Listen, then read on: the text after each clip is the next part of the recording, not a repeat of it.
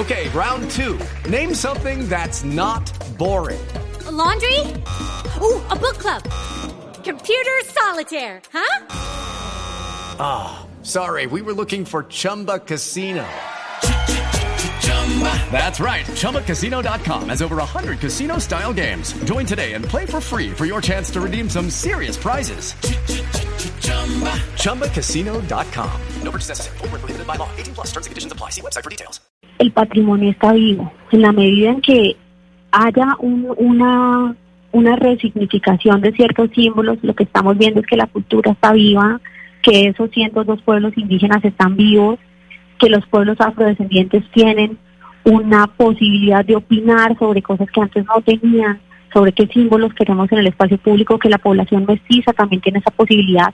Entonces yo lo que creería es que esto abre unas posibilidades a ampliar la noción de lo que entendemos por patrimonio, que el patrimonio va más allá de los monumentos, que no se agota en ellos, y lejos de tener miedo. Judy was boring. Hello. Then Judy discovered chumbacasino.com. It's my little escape. Now Judy's the life of the party. Oh baby, mama's bringing home the bacon. Whoa, take it easy Judy. Chumba. The Chumba life is for everybody. So go to ChumbaCasino.com and play over 100 casino style games. Join today and play for free for your chance to redeem some serious prizes. Ch-ch-chumba. ChumbaCasino.com. No purchase necessary. Void where prohibited by law. 18 plus terms and conditions apply. See website for details. Como a, a esta iconoclasia, la destrucción de símbolos, yo invitaría a la ciudadanía a pensar que es una posibilidad para hacernos preguntas que no nos habíamos hecho antes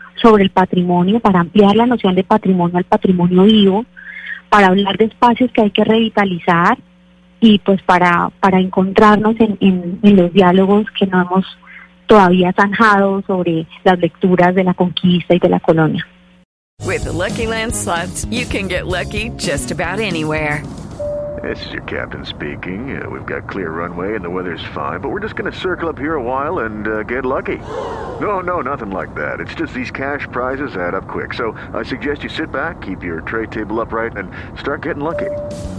Play for free at LuckyLandSlots.com. Are you feeling lucky? No purchase necessary. Void where prohibited by law. 18 plus terms and conditions apply. See website for details.